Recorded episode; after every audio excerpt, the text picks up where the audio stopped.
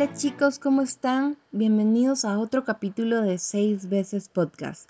Yo soy Alejandra, parte del equipo de series y películas basadas en hechos reales, y hoy les voy a hablar sobre un tema muy polémico, los asesinos en serie. Esto por el post sobre Ted Bundy que se hizo en el blog. No sé cuántos saben ustedes de asesinos en serie, pero este término para definirlos podría considerarse como bastante nuevo, ya que fue acuñado por primera vez en 1970 por el agente especial del FBI, Robert Racer. De hecho, todo el estudio sobre este tipo de asesinos recién se inició el siglo pasado.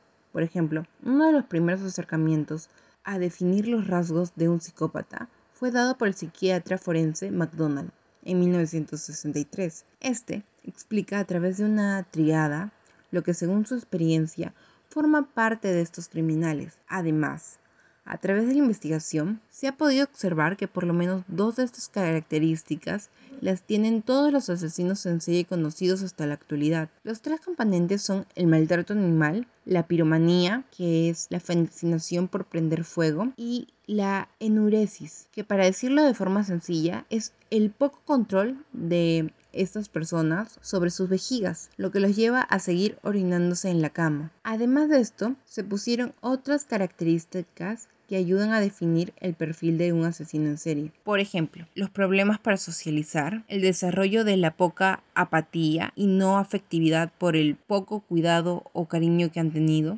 el desarrollo de conductas violentas, generalmente por pertenecer a un ambiente violento, un posible trastorno antisocial de la personalidad, poca adaptación a un entorno social muy aglomerado y una seducción o encanto superficial fingido para no levantar sospechas. También el abuso físico sexual y golpes en ciertas zonas del cerebro son puntos para considerar a la hora de perfilar. En el caso de Ted Bundy, se puede ver muchos factores alarmantes juntos. Por ejemplo, la piromanía y el maltrato animal fueron parte de su niñez y de su juventud. Ted tampoco tuvo cariño desde niño, porque su mamá debía actuar como su hermana, ya que sus padres no querían que nadie se entere que tuvo un hijo a temprana edad. Además, en su adolescencia, a pesar de no ser una persona fea, no pudo entender cómo socializar con otros de su edad. Esto lo tuvo que aprender poco a poco, desarrollando una falsa empatía, como forma de seducción superficial y fingida. Años más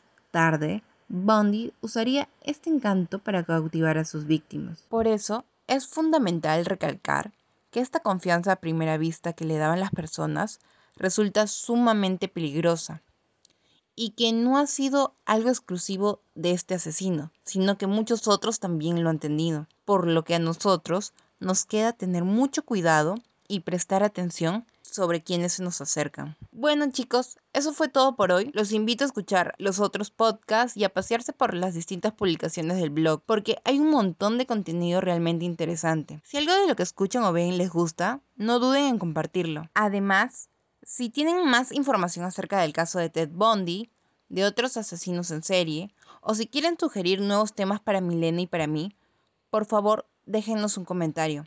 Esto nos ayudaría un montón. Bueno chicos, nos escuchamos en otro podcast.